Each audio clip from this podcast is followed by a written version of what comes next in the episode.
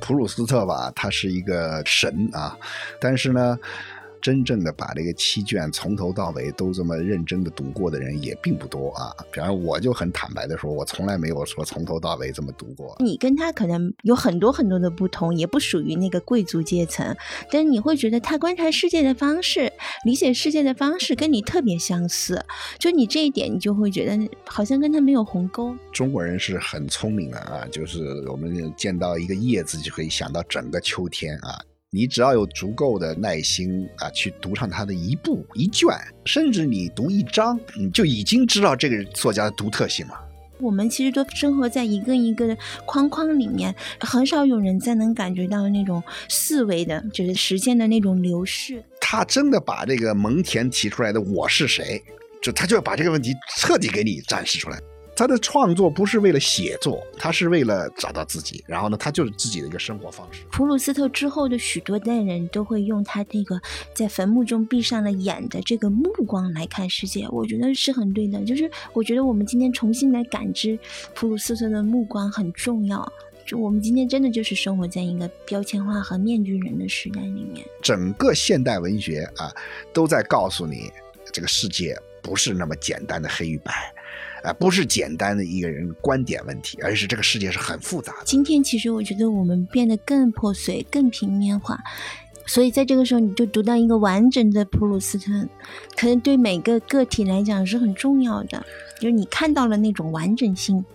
曾经存在过和怎样存在过。所以就是它是一个奢侈品，你可以这么理解。你投入到读普鲁斯特上面的时间绝对是奢侈品，但是我觉得你肯定能够从普鲁斯特身上得到比你投入的时间更宝贵的东西。对，因为你感受到的不光是个简单的所谓文字，它是一种生命。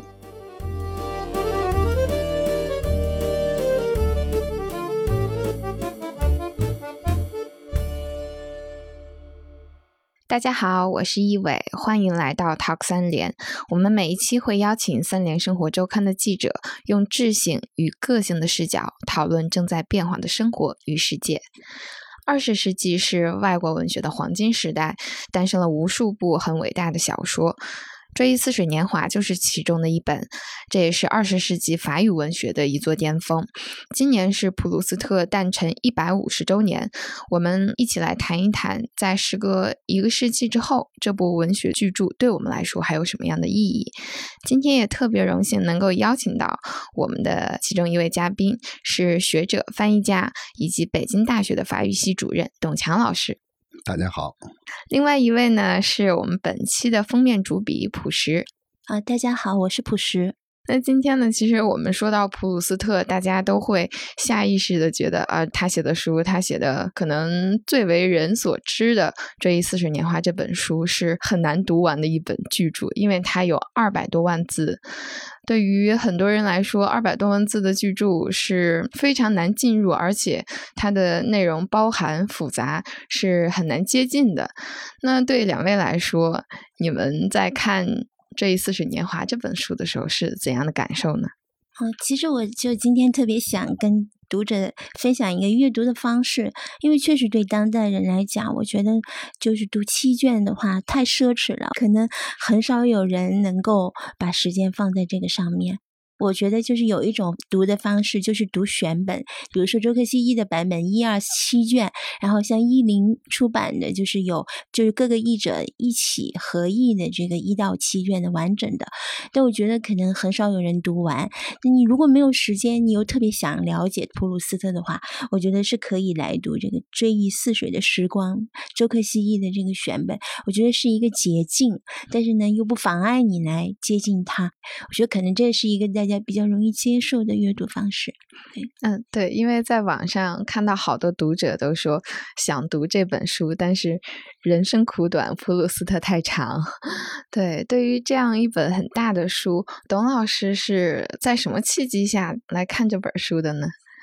其实普鲁斯特吧，他是一个就是一个神啊，他这个《追忆似水年华》呢，也几乎就是我们读文学的，就是说你说要没读过或者是不知道，简直就是很羞耻的事情。但是呢，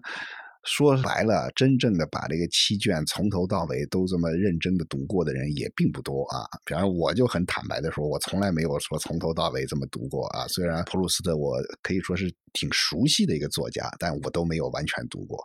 是这样，我是觉得啊，就是说每个人吧。都有一种性情啊，个人的性情，然后呢，就会对某些作家会特别感兴趣。这个一般文学都是这样啊，所以有的人呢，你就会一下子就进去了；有些人你觉得他很重要，你就说留着吧啊，以后什么时候再去读。然后还有一种呢，我也跟学生们经常说，就是因为你生活当中突然发生了什么。然后你突然就觉得，哎呦，也许这本书适合我，或者是你再去读这本书，突然就觉得你进去了。为什么呢？你的某种生活经历啊，某种感受，帮助你就进入了这个作品。所以呢，这就是经典的好处啊，因为经典它永远在那儿啊。然后呢，就是说你可以就是在任何时候，在你最意想不到的时候，这一点也非常重要。为什么呢？因为普鲁斯特他的整部这部小说里面啊，我们经常说他构建起了怎么怎么博大的一个东西，但是它里面。很重要一个东西，就是是最意想不到那些记忆突如其来的，然后呢，促使他去追究，有时候能追究出来，有时候甚至追究不出来。就这些东西，啊，点点滴滴，慢慢慢慢就构成了他的整个作品。所以，我觉得人生就是要相信这些，就是突如其来的东西。你自己在阅读的时候也要相信这些东西。比方说，我记得我第一次读普鲁斯特，就完全是在可以说是一个。巴黎那塞纳河边那个那种卖旧书的里头，就看到第一本啊，这个上面加利玛的那个袖珍版的《佛利欧》。哎，我一看，我说我普鲁斯特我还真是没有好好读过。我当时巴黎的学生嘛，我说我买一本还挺便宜的，就去看。然后看着我估计我都没有完全读完啊，都觉得哎呦很有意思啊，说以后有机会再去读第二本啊、第三本啊。然后呢，因为各种原因，可能是因为有时候突然需要做个讲座啊，有时候一个学生写了个论文啊。所以呢，我会通过各个可以说是突破口啊，就进入普鲁斯特，然后慢慢慢慢就在我，因为我毕竟研究法国文学那么多年了吧，然后慢慢慢慢就在我心目中形成了一个普鲁斯特。这个普鲁斯特也许并不是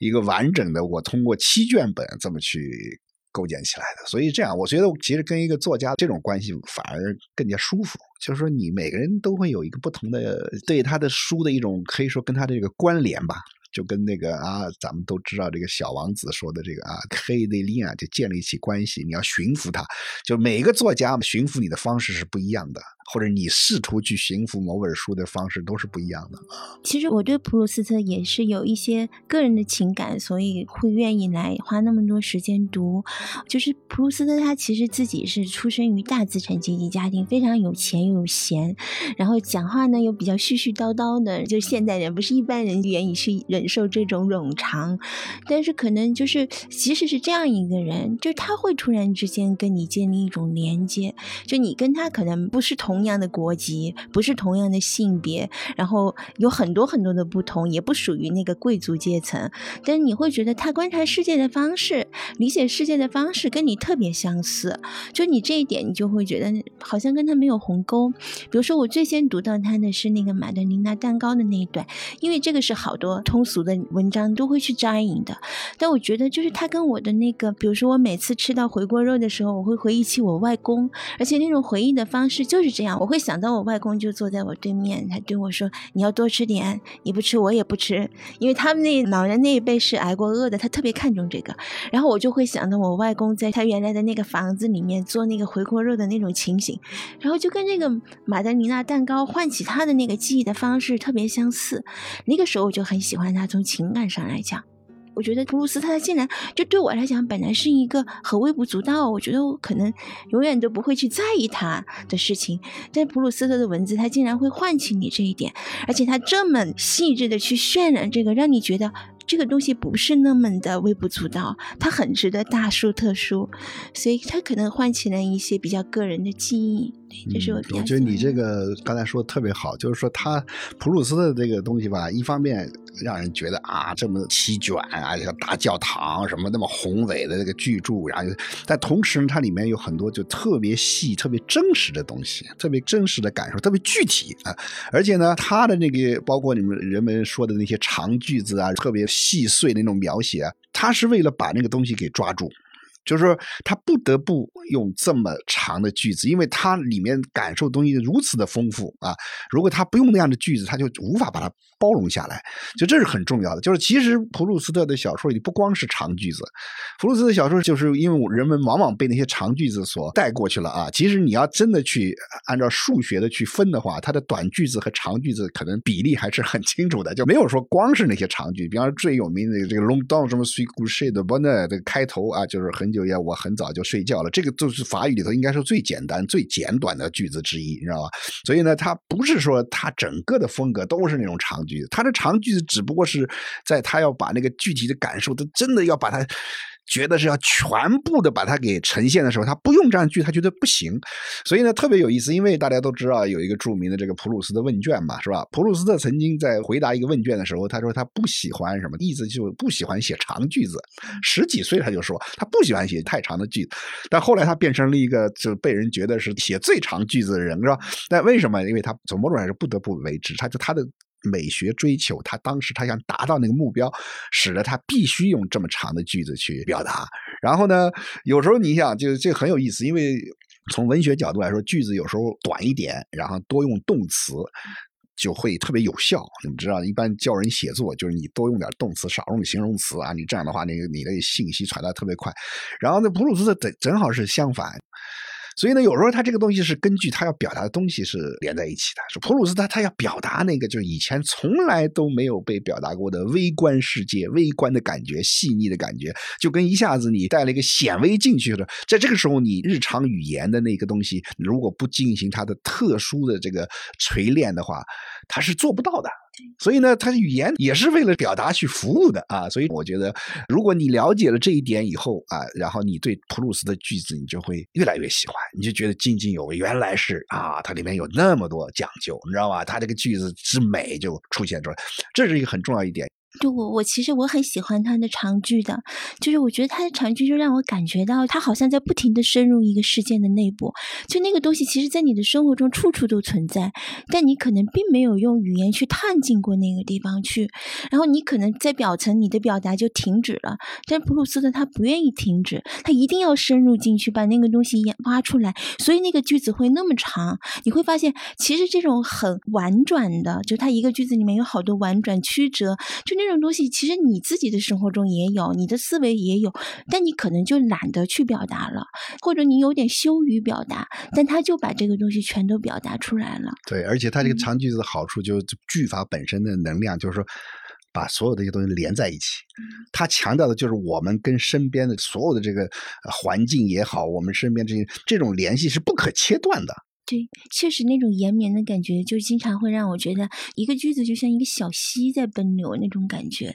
我很喜欢它的这种。对，而且你刚才用了这个词，就是延绵或者绵延，就我们用在一个哲学上面，就是博格森的著名的关于时间的这个说法啊。伯格森把时间单独拉出来，而且呢，认为时间是异质的。呃，什么意思呢？就是说，空间是同质的啊，所以呢，它会看上去有先后，有那个旁边挨着什么。时间不是这样的，它是一种各种各样的东西，它混在一起。所以呢，这种关系你必须要用其他一种东西来表达。啊，所以呢，普鲁斯特的这个句子可以说他有一种特殊的这么一种追求，他不是简单的靠一个对旁边的一个空间的描写啊来表现这个，他必须通过其他的所谓叫意识流嘛，后来我们把它称为意识流，通过这么一种东西把这个绵延那种感觉啊，可以说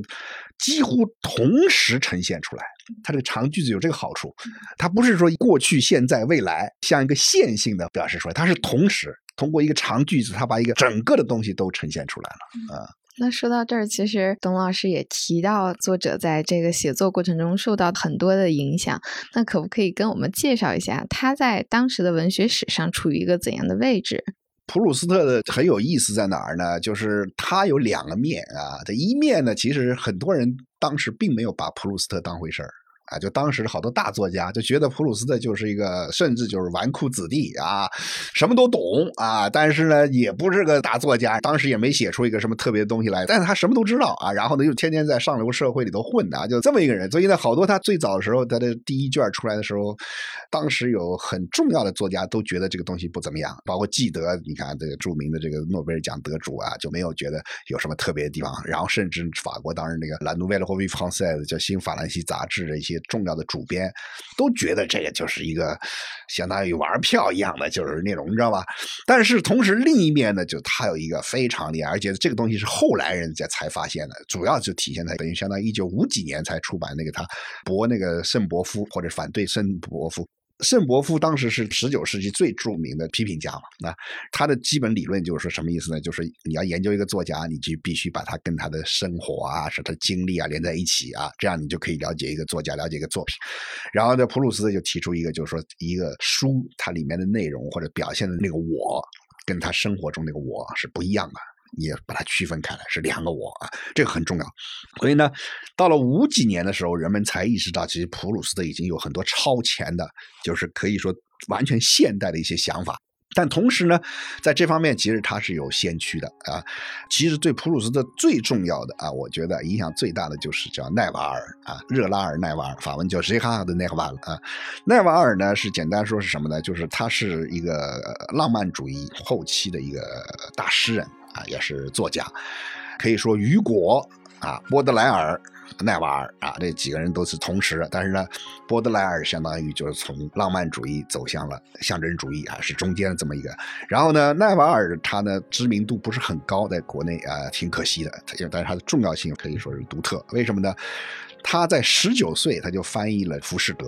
十九岁，他把歌德的这个《浮士德》从德语翻成了法文啊，然后这是到目前为止还是法国最好的《浮士德》的一本啊。然后后来他自己也写作啊，尤其是他写了很多很多对自己童年和少年时期的追忆。嗯，这些短篇小说、中篇小说后来收为一个集子，叫《火的女儿》（Les filles du feu），里面有特别重要的一篇啊，叫《西尔维亚》。啊，Sylvie，他就讲他自己怎么回去啊，找童年的一个小女伴，她的名字叫西尔维亚啊。整个这个过程，他离开巴黎去找这个西尔维亚，然后呢，最后找到以后，后来发现这个西尔维亚已经不再是他想象的小时候的那个西尔维亚，等等等等。这个整个也就是一个在中国的说起来，也就是个中短篇，最多算个中篇啊，甚至可以说是长一点的短篇小说，也就法文也就三十多页，但是里面这个丰富一层一层一层，而且呢，它里面就涉及到的历史跟个人的这个故事，然后那个我从一开始就从那个我，因为后来的普鲁斯特那个小马塞尔那个我，就几乎是一个调调啊，然后呢，这部小说就在二十世纪得到了。同样的重视，呃，几乎可以说是所有研究普鲁斯特人必须同时研究奈瓦尔，或者是从某种程度来说，就是说两个作家被同时发现。可以，或者是被同时欣赏。然后最有名的就研究普鲁斯特的这个批评学派，就叫日内瓦学派。日内瓦学派的所有大师啊，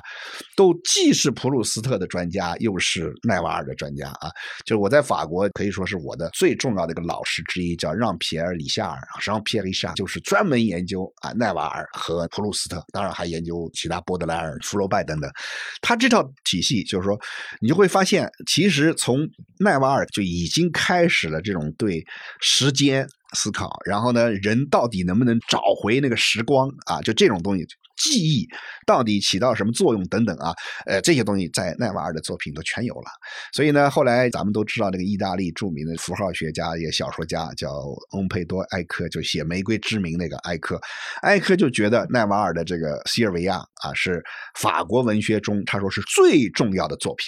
甚至不是之一，就最重要的作品。为什么？因为他后来影响了那么多人啊！而且那本书本身也是真的是一个杰作，不可思议。就是短短的三十多页。我要上课的话，我可以上一年、两年，我可以讲，就讲这个三十多页。所以呢，我从某种程度上，我甚至觉得普鲁斯特那个七卷啊，就相当于奈瓦尔的那个三十多页啊。就奈瓦尔是个浓缩版啊，然后呢，这个普鲁斯特把它就是可以说是推到了一个极致嘛，把它弄到一个。然后呢，在他之后啊，其实法国在他之后也有一些作家特别强调一些回忆啊，强调这种追忆少年时期的。所以呢，普鲁斯特可以说是一方面，它作为一个不可逾越的这么一个高峰啊，同时呢，我们也可以说前面可以追溯，后面呢也有传承，是这样一个作家啊。对，因为很多人提到说普鲁斯特可能会觉得他是不属于二十世纪文坛的任何一派，所以这样知道他的渊源，我们理解他可能也会有迹可循了。对，我觉得一个真正的大作家都是这样的，就是他肯定是不属于任何流派。但同时呢，你要去蛛丝马迹去找呢，它从来都不是完全凭空而出的啊，总是有其他的。所以呢，有时候这种东西你就需要去跳跃，就是说你你要跨过一个世纪，甚至两个世纪，甚至你要到中世纪，甚至你要到古希腊去找，是这样的一种，这是文学史特别有意思的地方。我还有一个比较好奇的问题是，为什么这些作家在那个时代会对记忆、会对时间产生这么强的兴趣呢？这个我觉得怎么说呢？时间问题啊，这是一个非常重要的问题啊。然后呢，刚才提到这为什么这个伯格森的影响很重要，就是原来一直就是把时空看作是一个根本的一个范畴嘛，两个不可分开。然后呢，从伯格森开始，他就觉得这个时间可能是一个需要去单独探索的这么一个主题啊。然后呢，后来也跟当然这个我觉得朴实的文章里可能也提到了，就跟后来这个现代以后啊，包括这个爱因斯坦啊，狭义相对量、广义相对，就人们对这个整个这个宇宙啊，整个这个人所处的世界这看法都变了，是吧？在这个时候呢，人处在这个世界里头啊，他当然会涉及到自己的时间上的这种各种感受嘛，是吧？其实，那个普鲁斯特他自己也提到过，他跟爱因斯坦在那个时间问题上是挺相似的。就是爱因斯坦其实他就提出来了，其实爱因斯坦认为，就是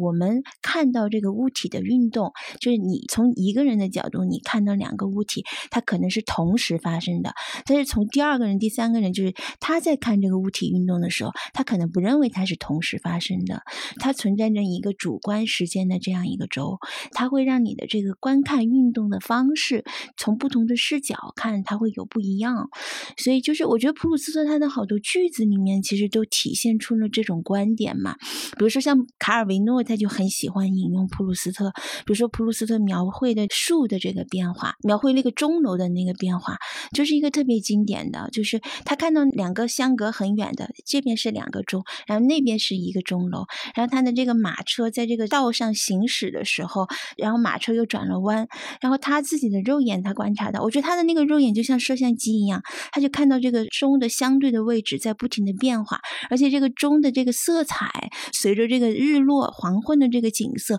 它在不停的进行交流，就很像那个塞尚和那个梵高画的那种漩涡状的，比如说漩涡状的星空啊什么的，就很像那种感觉。我觉得，就他好像看到的东西就和我们不太一样，他看到这些东西在陷入一个漩涡中，然后随着这个马车的行进，相对位置。在不停的发生变化，就好像他就有一双那样的时代的眼睛，就他能够看得到，他描绘这种运动和相对位置的变化是非常精确的，他能反映出那种时空。所以呢，到了现代的时候，人们突然就发现，就尤其普鲁斯为什么重要在这儿呢？突然发现时间也也许并不是简单这么就所谓的过去、现在与未来。所以他这个追忆似水年华这个工作，其实从某种程度上，他既是在追忆，他又是在创造未来一样。因为他的作品其实他在创造未来。所以普鲁斯特他后来他等于说生活与写作完全融在一起了。他的写作就是他的一种活法。所以呢，在当他写这个贡布雷，当他写那些人的时候，你说他在写那个过程当中，他到底是在当下还是在过去还是在未来？不知道，因为他写下来的每一笔都是可以说是为未来创作了这本书啊，对不对？让我们这些未来的人可以说能看到这本书啊，所以他他就变成这样一种行为了，特别有意思啊。嗯，对，就。比如说，他这种回忆的方式，这种无意识的这种回忆机制，实际上他也是觉得过去的时间，他能够在现在重新的出现的，只是说需要你去挖掘它而已。就比如说，他觉得可能好多记忆都潜藏在我们的身体里面的，就发生过的事情，就好像储存在我们身体，我们身体就是一个空间，它储存在我们这个空间里。我们的身体在时间中间移动，移动到某一点的时候，你可能由于某种触击，然后这个储存在。在空间里的东西，它在时间上属于过去，但在空间上它存在你身体里面，你可以把它唤醒出来。对，说到这儿，其实我就想起，可能对于我们现代的人来说，有这样工作机制之后，大家的每天的生活可能都是被不同的工作划分成不同的时间段，比如说早上就是上班，晚上下班，然后这段时间。其实除了工作内容的些许的变化，其他是毫不变化的。可能在别人看来就是一成不变的。那这段时间是停滞还是流逝？我觉得听到刚刚对于他作品的这段解析，还是觉得他作品里有一种很吸引人的、很浪漫的情怀在里面。嗯，你说的挺对的。你刚才那个感觉，就是觉得我们的时间被那个日期表什么的各种的时程安排给切割了，被固定住了。然后我们其实都生活在一个一个的框框里面，很少有人再能感觉到那种四维的，就是时间的那种流逝。确实是这样，这也是比如说像对爱情的问题，普鲁斯特他也喜欢思考爱情问题，他可能更看重就是爱情是他把它视为一个相遇问题，就我怎么和另外一个人相遇，突然。就觉得两个人四目相接，就觉得很契合。他可能是这样来看待爱情的。但你看，像现代，比如说我们比较有名的那个婚姻情景，伯格曼的一个戏剧，他其实从开头他就是在讲，为什么这对夫妇他们在婚姻里面感觉到爱情已经不存在了，就因为他们的时间就完全被各种各样的日程安排给填满了，他那个爱情它不再流动了。对，这个普鲁斯特其实对于这个爱情啊，它里面描写很多，但是普鲁斯特笔下的爱情其实没有什么幸福的爱情。从这点很有意思，因为这既然涉及到这个，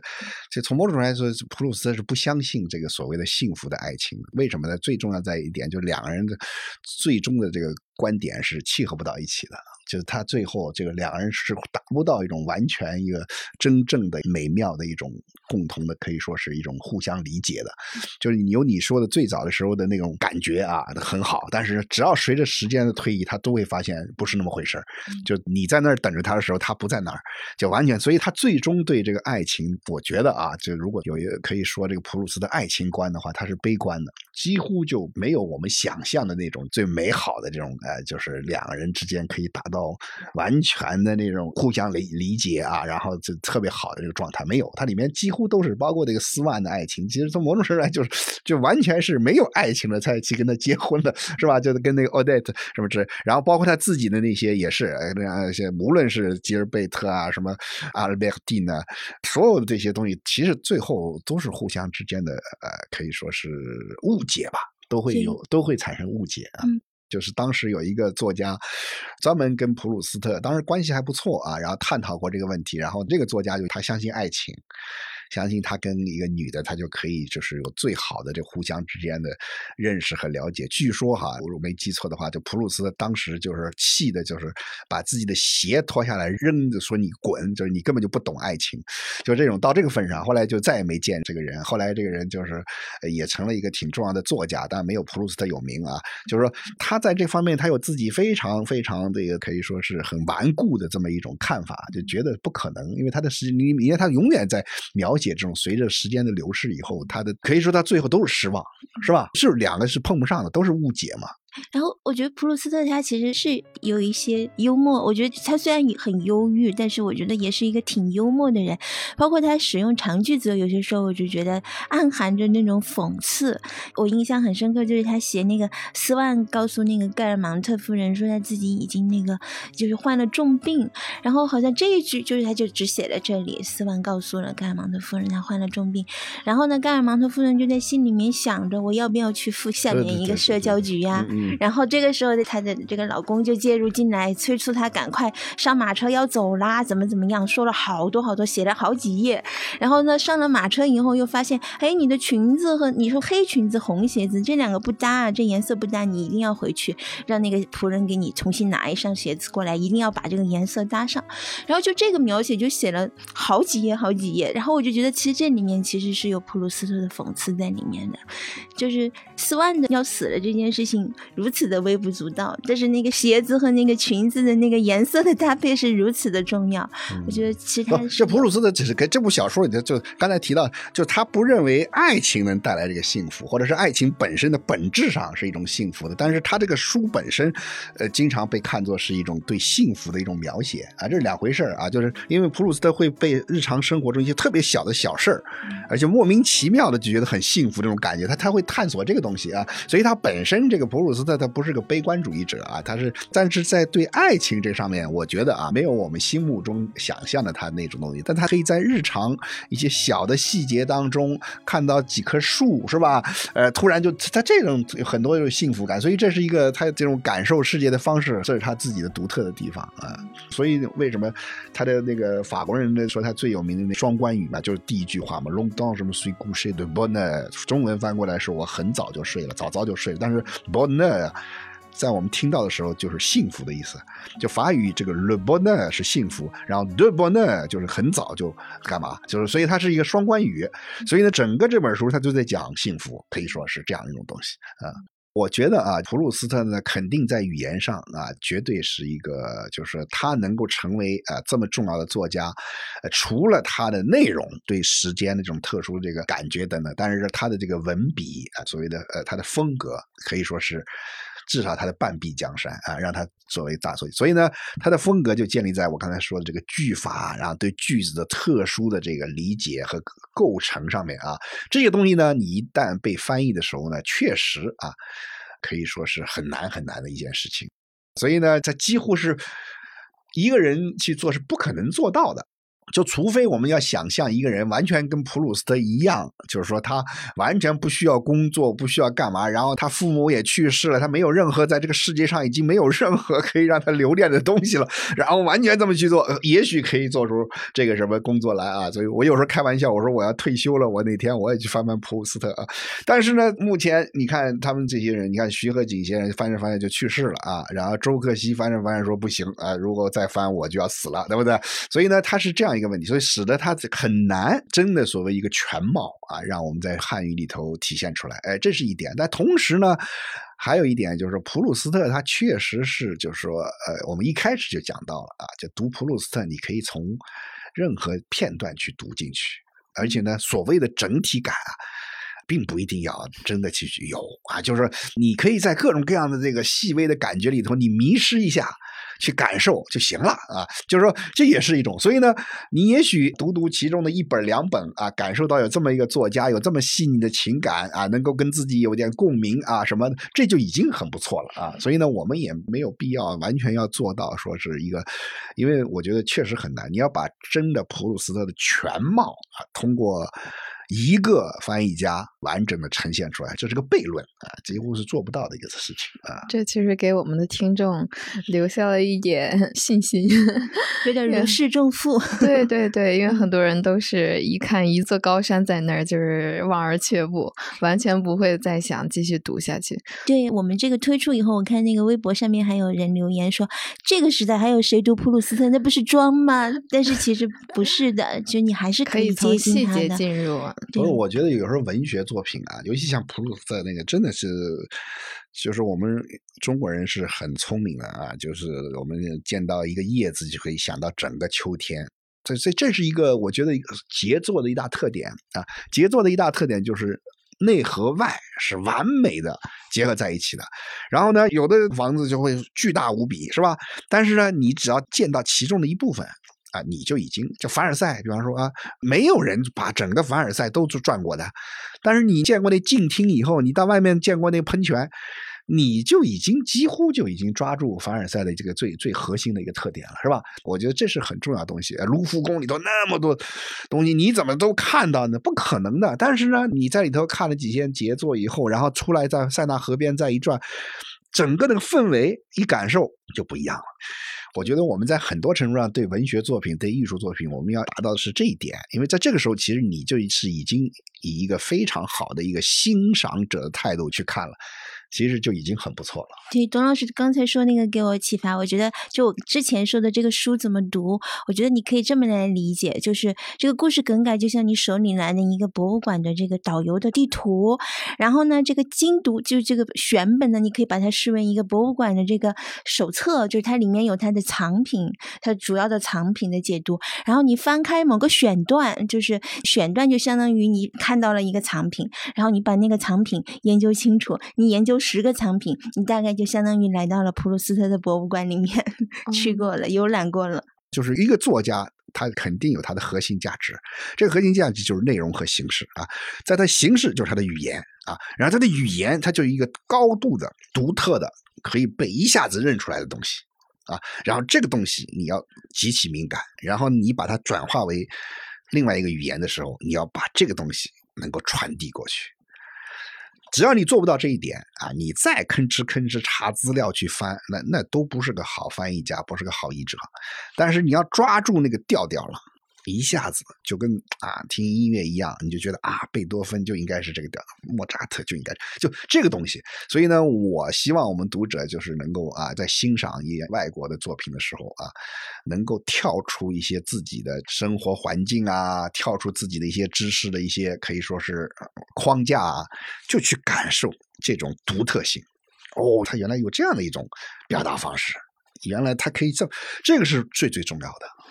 对，而且我相信，就是在普鲁斯特写他的这种把微妙的那种情感大书特书的时候，我觉得他可能之前就是虽然有这么多的先驱，但我觉得可能还没有人像他这么来运用过语言。他曾经说过，他写的有一个重要的动机之一，就是他希望把有一些符号，就他的回忆的还以符号的形式存在的东西，转化成语言。就是他在那个写他看到那三棵树的时候，他就说过，他在那个文章，他在小说里面都写过，他觉得那个语言在那个时候词语在不停的向他涌来，所以他在马车上拿一个纸，在那个马背上就把向他涌来的词语给写下来。我觉得我们今天看到这些词语，看到这些句子，会觉得很熟悉，就是是你未曾去描述过，但是你似曾相识的感觉。但我相信在那个普鲁斯特那个时代，可能他写下这些词语的时候，法语里面都不一定是全部有的，就像是莎士比亚写的好多的词语。那个时候英语里面都还没有，这这是一个作家的伟大之处嘛？他开拓了一个新的疆域啊！这个疆域它既是一个主题，就是也就是内容上的疆域，同时他的语言他就跟上了，就是这个是确实是大作家的标志嘛。还有就是，其实这个普鲁斯特为什么也不可模仿，也很难逾越？就是普鲁斯特没说我要创作，就跟你刚才说的，我要拍部电影，哎，我要写本书。普鲁斯特就是说想把完整的我给呈现出来，这这是一个他非常重要的，就是所以普鲁斯特这样的现代小说是对个体的一个可以说是一个最强的一种可以说强调，就是个体强调到极致了。就是这个我为什么从头到尾都是这个主人公的叙述者都是这个我呢？他真的把这个蒙恬提出来的我是谁？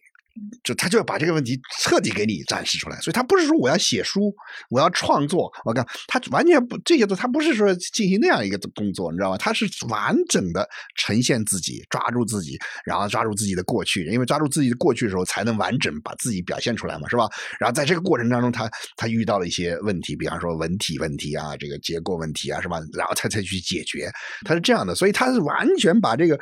他的创作不是为了写作，他是为了找到自己。然后呢，他就是自己的一个生活方式，所以普鲁斯特是把写和活是完全融在一起了，所以他是很难被模仿，或者是当然不可能被超越，是吧？是这这么个情况。但如果普鲁斯特在现代的话，可能就会有很多人会评论说，这是个非常自恋的作者，他的经验只能代表他自己。现在呢，我们这个现代人或者当代人嘛，他越来越急于表现自己，然后急于把人拍死。就是一旦跟自己有点不一样的地方，他马上就会跳起来，或者说人家，你知道吧？这个东西是，所以呢，从某种来就我们当下越来越就生活在瞬间内啊，就当下的。然后你就看微信啊，各种各样的是呃东西，就使得我们总是就在等到明天，我们都不知道昨天我们在想什么了，还关注什么？昨天可能骂人骂过那些话都忘了，就是那种整个我们现在处于这么。这种状态。所以在这个状态下，对小说，尤其对长篇小说这样一个题材来说是致命的，真的是致命的。就是说，就是我们其实我在国内很少参加一些就公开的一些活动，但是我从一开始我就说，我们需要有更好的。一种创作的环境，一个生态环境，要允许一个作家，甚至一个作家，他写出了一些就是并不是特别好，他也许他在探索嘛，是吧？就是你没有一个人上来就是完美的，对不对？你要让他去试，对不对？但是也许在他的尝试过程当中，他真的是有种崭新的东西在出现了，对不对？包括我想，普鲁斯特在他写那些信道错的那些时候，我觉得他所面临，我们今天看起来你觉得很正常，包括有有各种这样的场景的描写，我觉得在那个时候肯定也是说有一点挑战那个社会的接受度的，第一次来那么细致的来描写这些，对。那当时很早的，很早，就像这么，包括最早写同性恋什么现象，什么都是算是最早了，就没有作家可以这么可以说是。剖析自己啊，然后把这些这些问题都写进去的，就是这是法国文学的特点。法国文学一直有就比较先锋、胆子比较大的、比较颠覆性的一些东西，不断的往前走。很多法国作家，尤其是当时这种象征主义的作家啊什么的，他经常就是写完一部作品以后，基本上就做好了，或者是自杀，或者是进一个修道院，或者是什么的，就这种做好这种姿态了。他基本上就已经觉得可能会被一个社会所不容，或者自己他也觉得跟这个社会已经没有必要再去，呃，有什么。其他的表达了等等啊，所以他有一个比较，还是有这样一种为艺术而艺术的这么一个极致的、比较绝对的这么一个姿态在里头啊。嗯，刚才董老师讲到的，就是现在互联网对于复杂的声音那种容忍度很低。其实我我也是深有所感。可能我们来讨论普鲁斯特，也可能有一个重要的动因，就是互联网它可能造就了一种单向度的人，也是跟这个普鲁斯特同时代的作家穆齐尔嘛，他就有一个单向度的人，就是说一个人他只能从一个角度去直视一个问题，但普鲁斯特他恰好是想说，其实一件事情有一千个人来看这件事情。这一千个人眼里看到的这件事都是不一样的。你可以把普鲁斯特的小说想成一个剧场，其实他经常会制造这种效果。比如说那个奥黛特，他的角色不停的在发生变化。你如果仔细，就好多人提出可能时间线有点不同啊，就说他奥黛特就是到底是在这个他跟斯万什么时候结了婚呢？他这个他跟斯万结了婚以后才去了他的叔公家，好像这个时间点没法对。其实我觉得这是普鲁斯特想表达的东西，就是一个人可能会出现。在就是以不同的角度去看奥黛特，他可能就是有不同的角色。他在斯万家，他扮演着这个角色；那在你看不到的地方，他又在他的这个外叔公家扮演着另外一个角色。就你可以把那个普鲁斯特的小说想成一个环形的一个大剧场，这个剧场开了好多个窗子，然后普鲁斯特他经常都是在描写从一个窗子打开以后看到的景色，但他会在其他的地方。向你展示出从另外一个窗户，你打开了以后，你看到这件事情，其实你是不一样的。因为一个人他可能他在你这儿看到的是那样，在别人那儿看到的是另外一个样子，这就不是单向度的人了。我看了那个朴实这个写的特别有意思，在做自己作为记者，有一天突然啊，在一个其他国家的一个酒店里醒来的时候，他会突然想到普鲁斯特。哎，确实，就我们有很多小地方，一个突然一个场景啊，突然也许发现，哎，我跟那些杰作是有关系的，或者这些杰作也许在某种程度上也是为我们而写的。我觉得这种关联可以说是最美好的关联之一啊，这也是文学存在的一种价值啊。对，我觉得文学它跟，比如说像我做记者，我就是，比如说我要写历史或者写一个事件，就你会是公共性的，你会有明确的意识。就比如说你要保护谁的隐私啊，有一些东西你是不适合在文章中写的，你会有，就是你知道是公共性，而且你知道你要产生影响，你可能有些东西你得有所节制，有审慎什么的。但是文学它就是真的，你就会感觉到那种敞开性、私密的那种敞开性，就而且你能够感觉到。它是一个私密空间，虽然都是文字载体，但真的就是不一样的。它和那种面向公众的那种写作和这种私密性的敞开性的是完全不一样的感觉。你就是一个人和另外一个人的直接的面对，不知道说的这种感觉是不是应该是 太个人了？我觉得还挺喜欢这种分享的，因为我常常在读东西的时候，就会觉得可能很多报道里面是有记者个人的观点，但是这些东西是特别隐秘的，藏在文字中的。但是文学的话，会感觉更袒露、更暴露自己的一些。我觉得普鲁斯特就是一个特别彻底的暴露暴露自己的人。你看普鲁斯特，他恰好就是把所有人的面具都给你慢慢的摘下来的人，他会在好多场景里面去描写一个人。对，而且这些人都是藏得很深的，你从表面上看起来，你都不会觉得最后揭露出来的竟然是这样。对，对，所以这个小说它很真实嘛，它它都是在发现什么，它没有预设什么东西。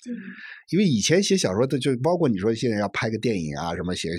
都有些预设，包括说这个人应该是这样的，这个人应该是这样的，所以所谓的典型吧，我得抓住这这些典型的人。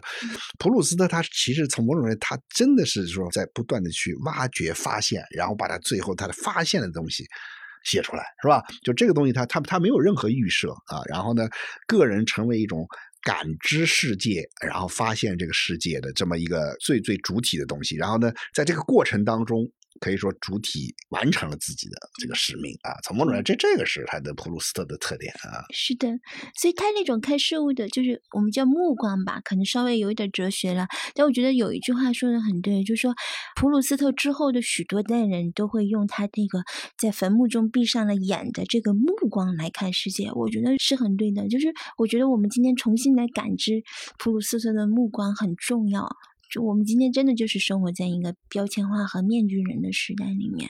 对，我觉得非常重要的一点就是，我们对这个一个作家或者是一个经典作家的记忆啊，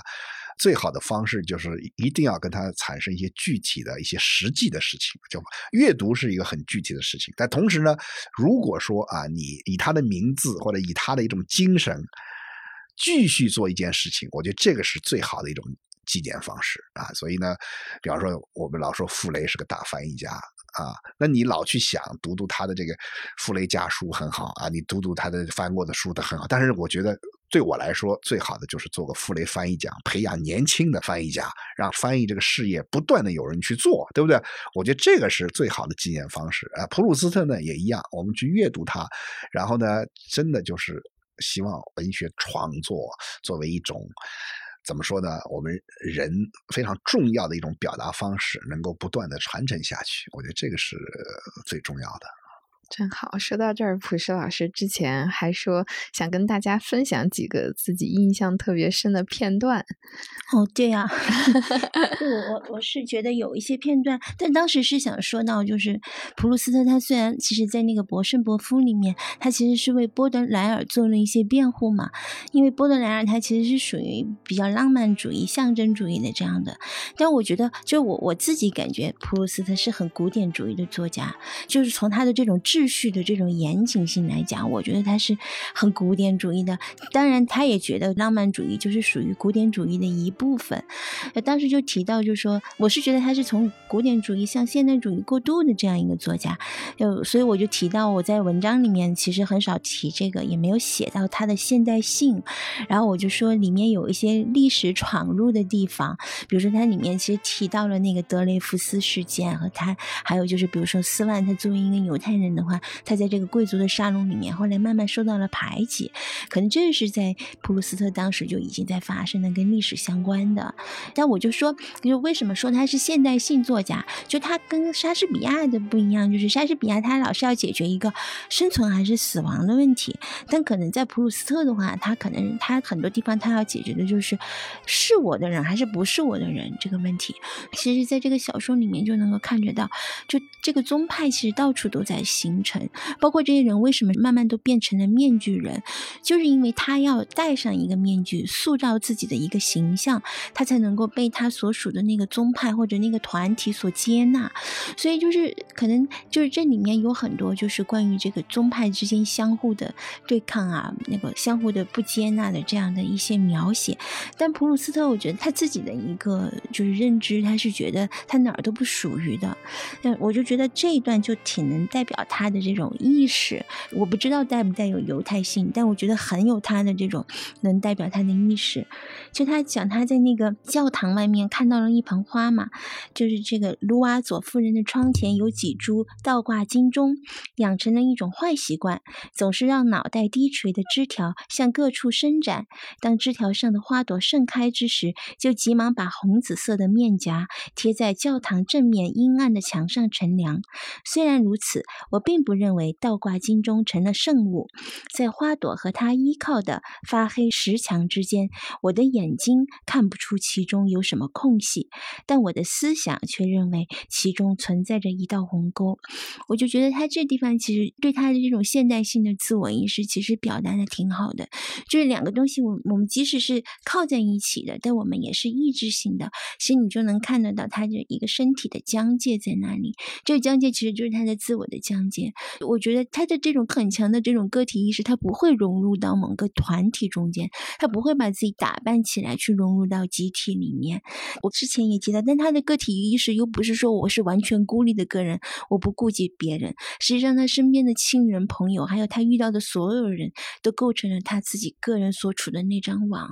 我觉得这是他很强的现代性的一点，特别是放在今天来看。比如说，我们今天形成了好多好多概念，在普鲁斯特的那个时候，可能都还没有完全的形成。比如说，民族主义、民族国家这个概念，在他那都还在形成的过程中的他的这种意识，我觉得在我们今天看来，我觉得也是非常非常有现代性的。它既有古典性，又有现代性。嗯，对，这每一个真正的杰作，其实都有这种悖论，它都有这种本身内内涵的一种矛盾性在里面。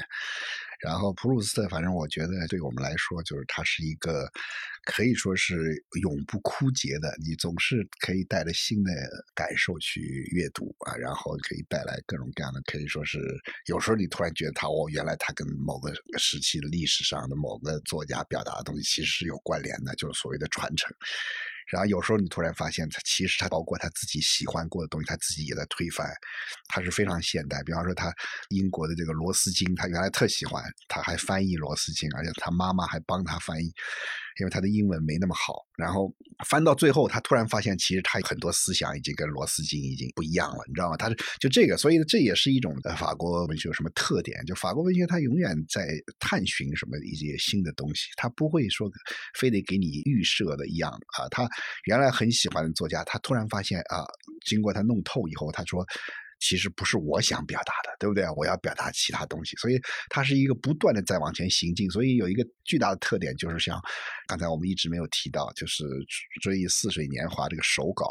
啊，它是不断的在改，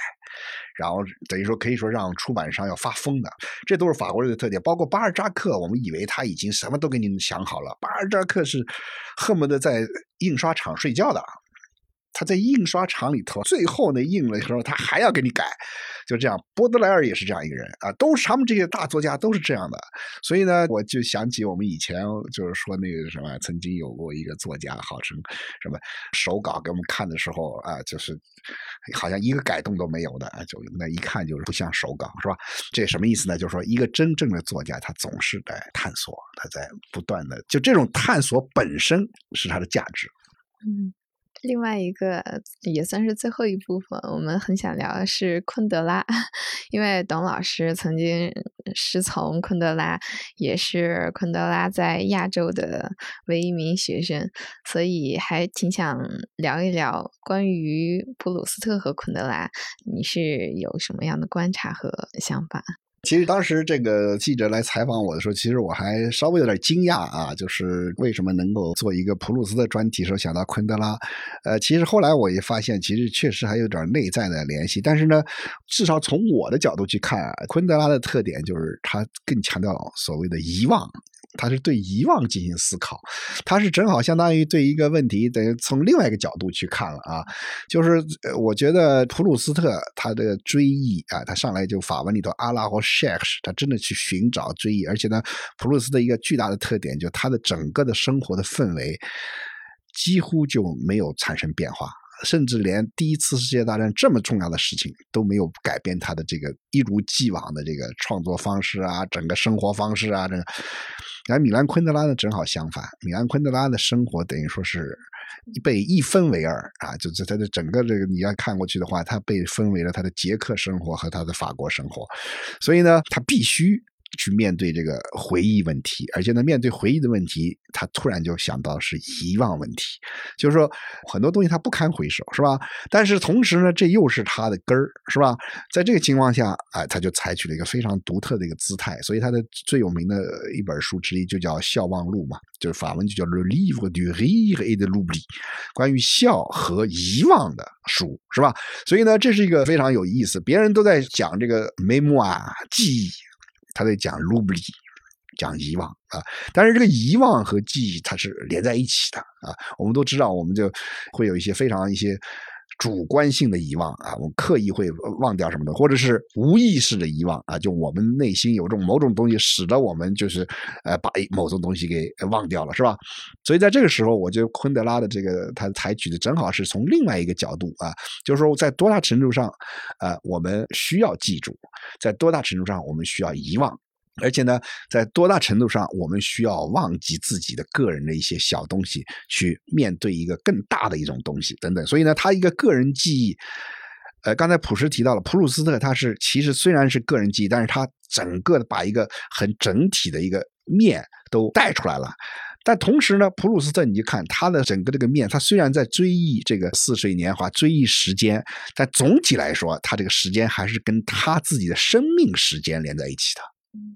他很少真正的跨越这各种各种时代，他会通过一些比喻啊什么的进来。但是呢，昆德拉他要希望一个个体能够直接跟十八世纪，直接跟这个，比方说拉布雷啊，或者跟塞万提斯什么的这样去对话。所以呢，他由于他自己特殊的这个生活经历，所以他很想把自己生活经历当中无聊的、无意义的东西都撇开，然后呢，让自己这个作为一个主体，一个有想象能力、有梦想能力的人啊，在。更广阔的这么一个历史的氛围当中去寻找同类。所以他是这样一种做法，所以他为什么会去写小说的艺术啊？为什么会去写《笑忘录》这样的书？而且从他个人角度来说呢，这个《生命不能承受之轻》这本书就已经想某种来说，他已经完成了自己的追忆了。因为它里面这个故事，我们很容易想象，它又带有一些自传的东西在里面。所以他这本书其实他已经完成了自己，他就觉得能够回忆追寻的东西，他已经追寻完了，而且最后的那一对儿都是以死亡而告终，是吧？所以呢，他在其他的书里头。他更多的探索的是一个所谓的遗忘人的记忆，而且昆德拉有一个 非常个人的一个想法，就觉得人的记忆它是就是人啊，它是一个并不是一个无限的东西，它是有限的。所以一个人为什么年纪大了以后他老忘事儿呢？就是因为就像一个容器一样，他已经装满了。所以呢，有的时候你你就必须把有些东西剔出去，你才能够啊，而且还有他有时候就正好跟我们一般人想的不一样。有的人就觉得好像年纪大了愿意追忆，愿意回忆，他就觉得年轻人才愿意回忆，年老了以后谁都不愿意再去追忆了，就眼前这点事儿过好就行了啊，这等等。所以他对这个记忆啊这些东西，他我觉得一方面有哲学的高度，同时又有一种特个人的自己的一个理解。然后呢，所以他到了法国以后，他对反而对普鲁斯特式的这种。完全以个人虚构啊，自己的个人家庭的这种那些故事啊，他不太感冒，所以他跟法国文学其实一直都保持距离。所以他真正的可以说是他的文学世界是中欧文学嘛，所以他喜欢卡夫卡，他喜欢布罗赫啊，他喜欢穆齐尔等等，他就认为在这些人身上。呃，其实出现了一些已经在普鲁斯特和乔伊斯那儿还没有的东西，就一些完全是因为时代在变化嘛，所以他是这样一种整个的对小说，也就是对时间的这么一种看法。嗯，其实董老师刚才说的，我就觉得就是破碎的二十世纪，就是今天其实我觉得我们变得更破碎、更平面化。所以在这个时候，你就读到一个完整的普鲁斯特，就是那种感觉，可能对每个个体来讲是很重要的。就是你看到了那种完整性，曾经存在过和怎样存在过。对，所以说到底呢，就是说，如果没有时间，那你读一点点普鲁斯特也挺好。但是如果你有时间，还是要把普鲁斯特全读完，是吧？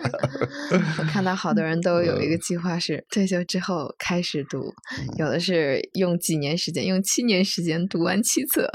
现在不是好多也有人在听普鲁斯特嘛？也有那种音音频啊，有听的。但是我当时看了一个特别有意思，就一开始有好几万人在听，然后最后就剩五百个人在听，那还是挺多的，退出了，听不下去了。实在中间好多人就退出了。所以就是它是一个奢侈品，你可以这么理解。你投入到读普鲁斯特上面的时间绝对是奢侈品，但是我觉得你肯定能够从普鲁斯特身上得到比你投入的时间更宝贵的东西。